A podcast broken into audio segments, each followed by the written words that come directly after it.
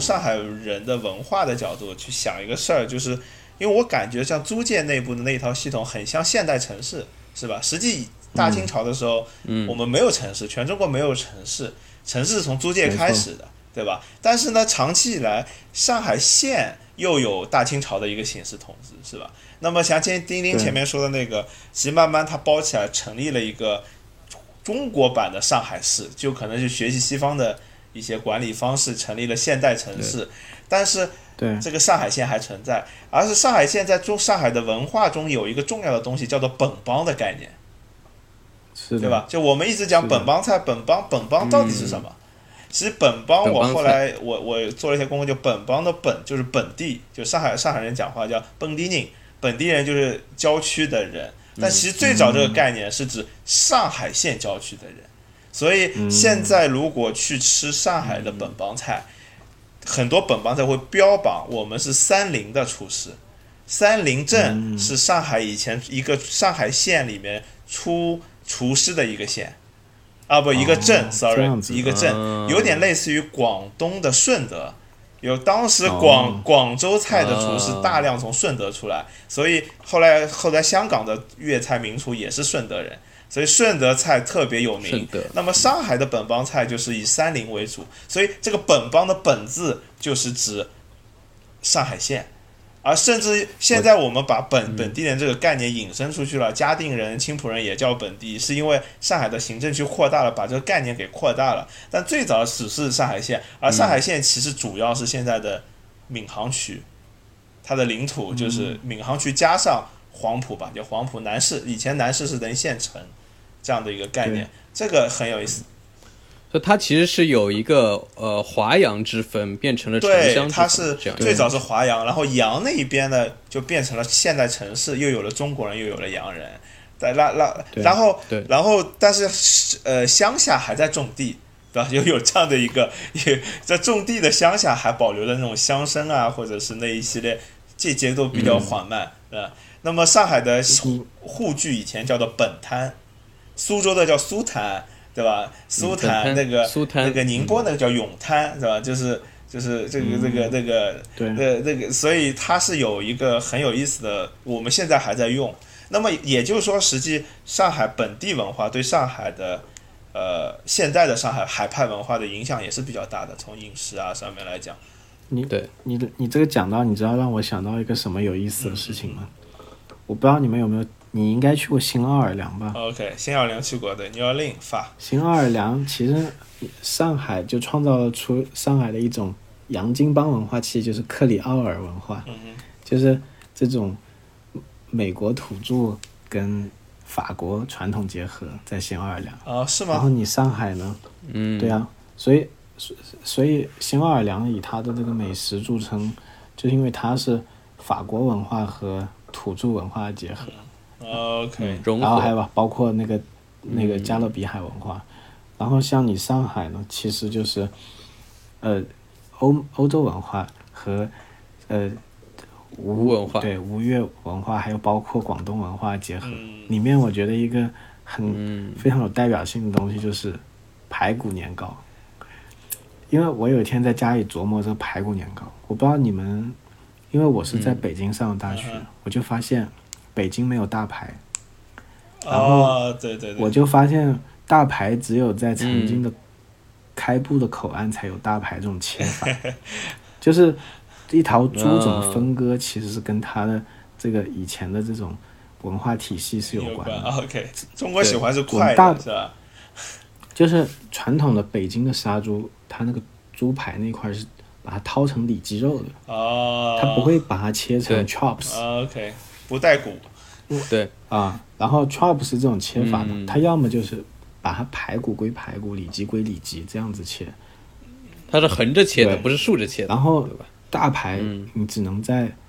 这个曾经的口岸城市找到大排，嗯然后所以上海人说的排骨就是大排，是猪扒。猪扒，对，然后，然后这个年糕呢，是毫无疑问是一个宁波人喜欢吃的东西。宁波江南，宁波的融合，我觉得嗯以当时的一个宁波跑到上海的有钱人来说，谷物什里面什么最好吃？不就是年糕吗？对，而而且你说这，肉里我可以完全可以给你一个补充证明，就是我在美国，呃，吃德国菜的时候，我发现，呃，上海有排骨年糕，也有一道菜叫炸猪排，就纯炸没有年糕。炸猪排完全跟奥地利炸猪排的吃法一模一样，而且一样要蘸辣酱油，而且那个辣酱油就是奥地利炸猪排的那个辣酱油的包装跟梅林辣酱油都很像，就是我我强烈怀疑是因为德侨带来的，就是奥地利这一道菜的饭店带来，然后被上海人学到了，对吧？还有一道，然后上海人，你想当时他能想到的。中国好吃的东西什么最好吃？年糕。洋人什么最好吃？肉排。放在一起。我们如果放在一起，是不是好上加好？对对。太棒了，这个菜。呃，罗宋汤也很典型，就走到上海人民家中的一道西洋菜，是吧？就典型的白俄俄罗斯的菜。嗯，是的。嗯。所以你你这个上海的这个文化是一种融合文化。对啊。就是。而且而且，上海的这种文化融合性，还有一点是，它实际是个很小的地方，是吧？它面积不大，当时的租界地带就那么大，但它里面融合了，你看这个排骨呢是奥地利维也纳炸猪排。然后罗宋汤是俄罗斯 Russian 是吧？然后又有一些，其实还有海派文化。其实海派文化中有一些包括海派文学啊，海派画家，很多是从当时的苏州、杭州直接迁到的上海。但又有后来又有了你说的那个西洋画派，有些大家闺秀留学回来，又有了西洋画。同时，上海又是你看那个京剧的南方的中心，评弹中心、越剧中心是吧？然后又是电影中心，就是它那么小一个地方。发生了那么多的事情，然后而且我还给你补充一个资料，就是光绪皇帝他后来要借他他开书单，就是自己要读的书，全都是上海翻译。对，因为上海当时有报社嘛。哎哎，我还想起，又想起另外一个故事，就是就是杨乃武小白菜清末四大悬案。我小时候一直想不通，为什么绍兴这么一个小案子能惊动慈禧太后？后来大了知道了，是因为上海的《申报》。对这个案件进行连续报道，导致全中国人民都知道了这么一个小案子，闹到了闹到了慈禧太后那里。现代媒体，是的，所以说，呃，还他甚至到后来还有很大的影响，就是比如说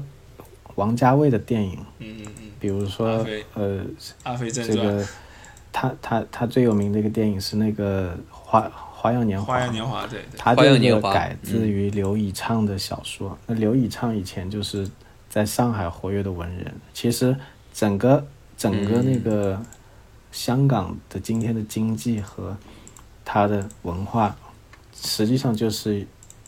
由于上海的消失才产生的。因为上海消失，上海的遗址，因为等于说，由于这些国内口岸的消失，他们所有的这些文人和他的这些。经济就移到了上海、香港，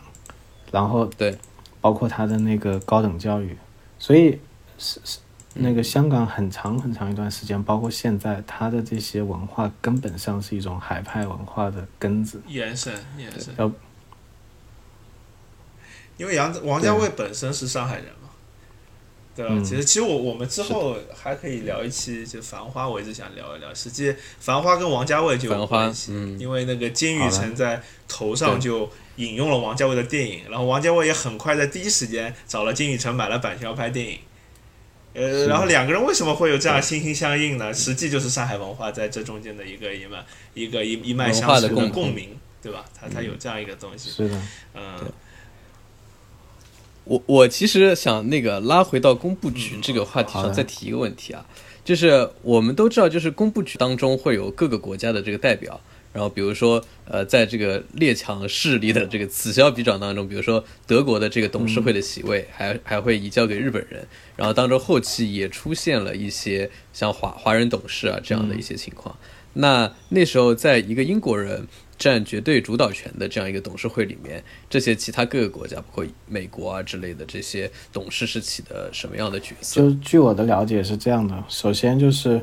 英国人从很基本上在所有时期都是占绝对优势的，然后除了英国人以外，一般还有一个德国人，然后有一个北欧人，丹麦或者是呃瑞典，有时候会这样子，就是。然后法租界呢，它是自己独立的，所以不在这个范围之内。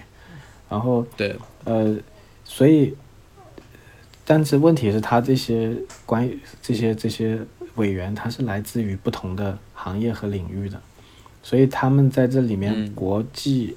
这个国国籍没有那么重要，但是华洋的差别很重要，哦。还有包括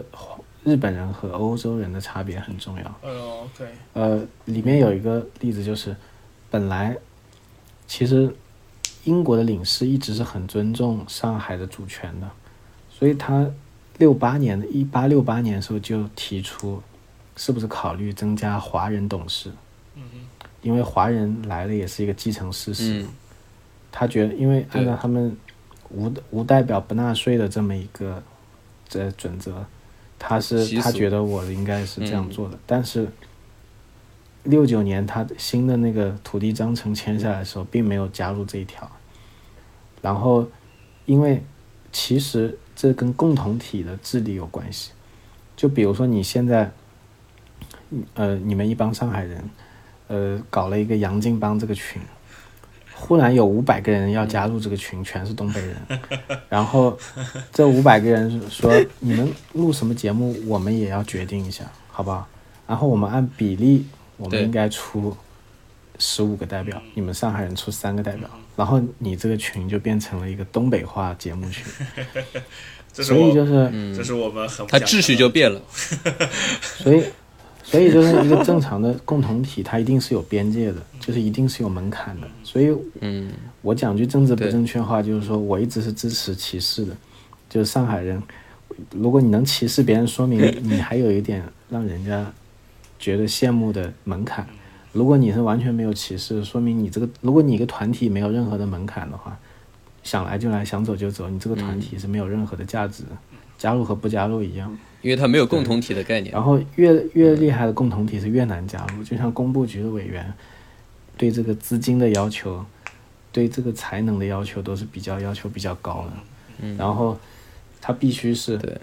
呃干到那个部那个位置上，也不会是唯利是图，而是他哪怕是唯利是图，也要处理很多的社会关系。所以他嗯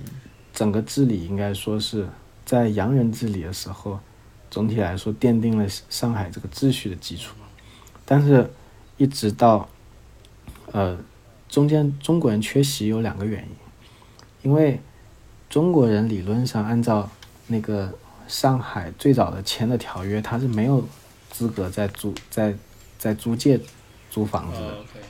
就是他不属于租地人，嗯不属于租界的最早的就这个法律上租界不是只能是给洋人的嘛，是吧？就是洋人没有户口给你块地方让洋人专门住。对，第二个呢，他只能收你嗯市政税，不能收你地税的，因为市政税的话就是地税，收了地税以后，这个宪法意义不一样。你就像欧欧美对承认欧美都是所有权了。收直接税，因为直接税就代表了我对你的一种呃身份的认可。然后，但是如果，嗯但是如果去收华人的这个地税的话，就会出现一个问题，就是你是大清国的人，我英国人不应该收你税，我只能在你的具体的活动上收你税，不能去收你的这个直接税。所以这也是为什么工部局一直没有引入华董的原因，就是因为它有个法律上无法解决的问题，因为理论上是纳税人才有代表权，然后对，后来这个问题的解决是因为，呃，是还是因为那个呃，首先政体的改变，就是变成了中华民国，然后第二个呢，就是以这种条约体系，它是一种非常复杂的，呃，封建时代留下来的一种关系，它很丰富，就是每一个团体它可以有很多的关系，就好像是大宋天子，同时可以是大辽皇帝的侄子，同时，但他同时又是某一个南方某个小国的，呃，比如说是义父，但他可以有很丰富的关系，但是问题是，到巴黎和会以后，就进入了那个美国威尔逊总统提出了十四点这个希望，就是从此以后就开始进入了民族国家时代。民族国家它就是把这些东西全部简化，我不要跟你来多重关系，就是神领土神圣不可侵犯，就是整个游戏规则它变掉了。这这个变掉了以后，就是那你这个上海就属于这个中国的领土，那你就不可能你中国领土还不让我们中国人去管，对不对？然后再经历了像五卅惨案这种，呃，等于说是一些冲突吧。实际你的意思是在后来的历史过程中，租界就慢慢开始独立性开始消散了，是吧？有点这种感觉。对，最主要是一个是条约体系已经坍塌了，在那个巴黎和会以后，民族国家时代到来了，然后大英帝国它也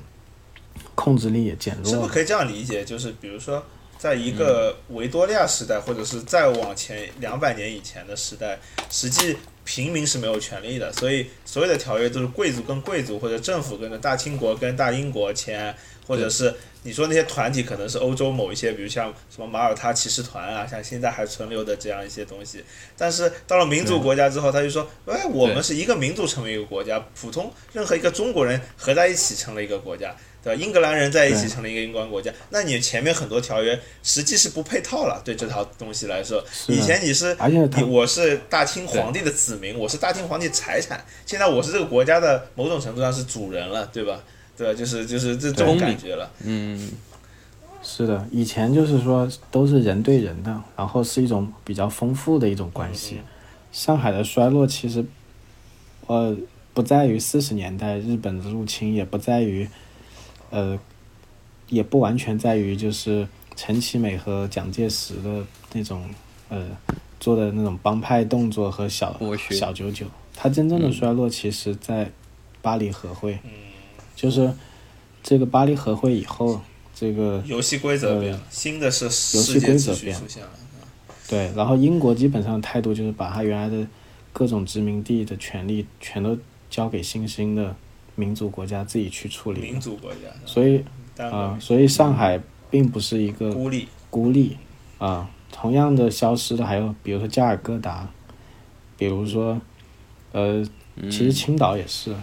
然后也包括鼓浪屿，只是他们的规模要小，然后嗯他们。他还有就是，他们没有像上海曾经有这么高的自由度没，有那么，而且没有那么繁华，就衰落了不知道，知名度不够。是的，所以他也就是因为他那个民族国家的这个就是本国的本土国的加入，导致它的是的自治度的减弱，然后反而导致原来这个它也繁荣的是一个其实不还上海还是繁荣的嘛。实际在在四九年以前还是很繁荣，它只是说游戏规则变了之后呢，其实有一点可以举个例子嘛，就是说，呃，就比如说我以前看历史的时候一直不理不理解一件事，就是日本人跟清朝的时候我们就打仗。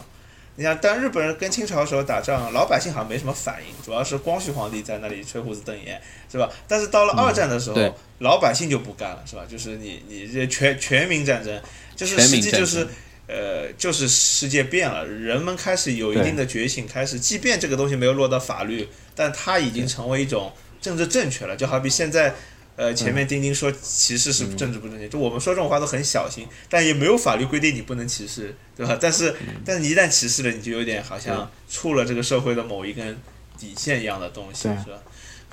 所以嗯民族主义作为一种意识形态，所以英国人在处理上海问题的的时候，他必然要多尊重中方，不管这个中方是民国还是中华人民共和国，是吧？就是。对，而且上海是这样的，啊，这这这后面的事情多了，我们可以留到对我们下回下回再讲，就是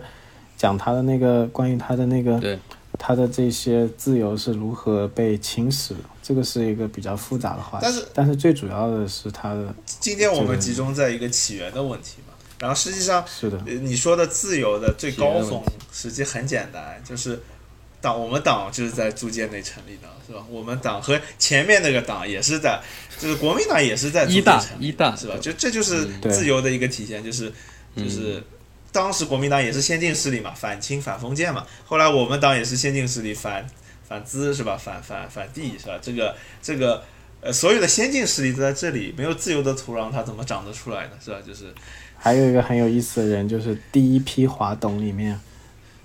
这个余洽清，哦，余洽清，嗯，余洽清的嗯，他其他又叫做安德烈帕夫洛维奇鱼，他是后来三五年中国的东正教会的第一任首领。哦哦，东他是然后东正教他也是会的，嗯，对，然后他也是通过被克格勃的这个线人。哦，他哎他是什么机缘？是是哦是东正教的教会，因为上海东正教教徒比较少，以白俄为主嘛。上海的东正教堂只有一一个，就在高兰路，以前叫什么？这个高尔个一路，哎，高我会高兰。花点时间去研究研究一下，但是最主要我想说就是，当时自由度就是这样，就是它有点变成了一个卡萨布兰卡那样子的，就是间谍之城。OK，这个这个也有个巅峰，就是孤岛时期是吧？二战孤岛时期就真的是个间谍之城了，那那时候对。不过我们可以下期细讲了，这个上海故事太多了。对 所以今天如果要总结一下的话，就是说，就像呃，天阳讲到，就是说，呃，他为什么会有这样的治理，然后里面，呃，治理是一个最核心的问题，然后它的这个起源里面，我就说用那个三一九三零年那个费唐法官的话来说，就是他最早嗯，因为他有这个自治和法治，带来了安全和自由。因为其他的口岸呢，要么就是他由于没有那样的有过多有呃比较遵守这个条约，也没有特殊的当时历史环境，他没有形成那种自治的能力。因为自治就包含了武力，没有武力怎么自治？你要自治，人家一下把你给掐了，对不对？嗯这自治包含了他的这种法人团体的这种自治传统。他为什么嗯上海县城搞不起来？因为它不是一个共同体，老百姓都是能不交税就不交税，但是另外一边你是一个法人团体，大家是为了挣钱一起搞投资，这个就很不一样了，对吧？然后是权利和义务很明确了。是有很强的驱动力，也有很强的凝聚力的，而且很符合他们的习惯，他们不需要去学习，他们因为他们本来就是这样是一个。舶来的商业文明的产物，制度，对吧？对，所以今天的上海的繁荣和文明呢，它的根源在这一百多年前，然后，呃，只不过是现在就是 WTO 代替了条约体系，给我们在既没有 WTO 也没有条约体系的时候，上海还留有一些人，就是这些人可以继承那种上海人的作风啊，还有包括一些技术方面的具体的操作方面的。对，所以就上海的这些就是优势就是来源于这样的传统。对刚刚说到人的问题，就是旧秩序会给人带来影响，人的习惯带来影响。所以，呃，现在比如说大家在描述上海人的一种特性的时候，守秩序、嗯守规则，其实就是法式的一种对，所以我们今天是沿溯源，习惯。的就像病毒一样溯源，就是这个点是哪里来的，是吧？就是 对，还有就是搞清楚，就是呃，刚我们涉及到很多细节，就是说当时清朝和英国的一些背景和他们的交涉的一些具体的状况，其实很多情况下并不是我们想象的，就是说。清英国皇帝派了一队人打进来，然后疯狂的吸血，对，它其实都是很多人的嗯具体的、这个地方的人的一种需求，商量着来的一种权益。对，实际到后来租界的规矩确立之后，华人涌进来之后，华人也得到了自己的一个，就比如商人他也挣钱，是吧？他也利用这个制度去挣钱，普通老百姓也利用这个东西挣钱。为什么？像一个我我记得个数字，就是宁宁波人在上海，呃，大概呃改革开放之前是占百分之二十到二十五，那相当于当时三百万上海人里面有六七十万宁波人，这个数字我估计都是宁波府一半的人口了。就是宁波一半人都过来了，为什么？因为上海租界有更清洁的水源、更好的医疗，婴孩的存活率更高，然后受教育程度普遍更高，嗯，还有挣钱，而且还做生意还更加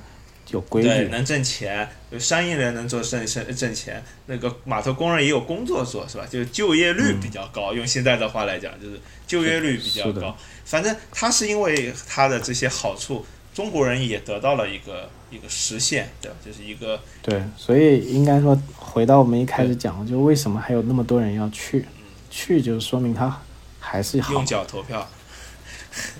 是我们可以先进的地方。很多人都是一边骂一边 真香，对，真香，对，好好，呃，对我那我嗯就是我我们这期节目呢是一个尝试，呃，因为第一次做那么严肃的，有一点学术性的东西，呃，我是想学术类我们的目标是想把嗯它做的稍微轻松一点，因为但我觉得，因为作为一嗯。个上海话的节目，你说到上海文化，你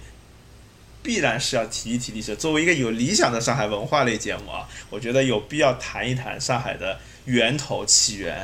这个故事的开始。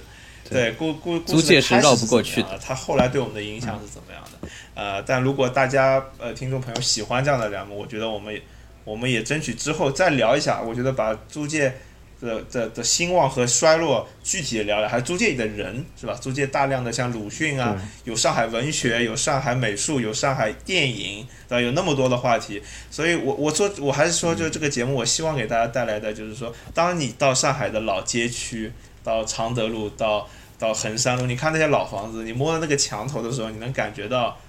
哦，那么小一个地方有那么多的故事，是吧？那么丰富的一个地方，这是，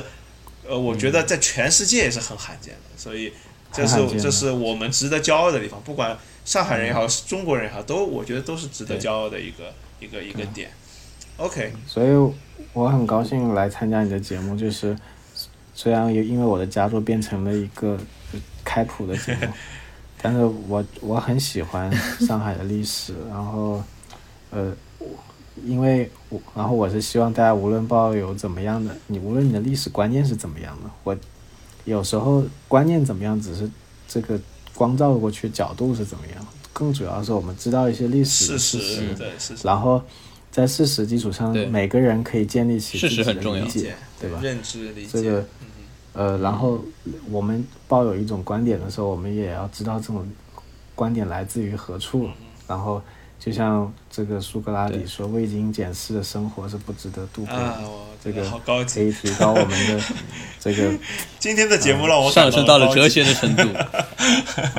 然后现在也比较晚了，就今天跟大家聊到这里，改天我们再约时间。好好很开心。好的，好的，谢谢谢大家收听。如果大家对阿拉个节目感兴趣，我欢迎大家到呃个喜马拉雅 FM 以及阿拉个微博、微信公众号去关注阿拉节目，帮阿拉留言提出侬个建议，呃，侬感兴趣的话题，阿拉会得辣搿个基础上向帮大家推出更多更好的节目。谢谢大家收听，大家再会。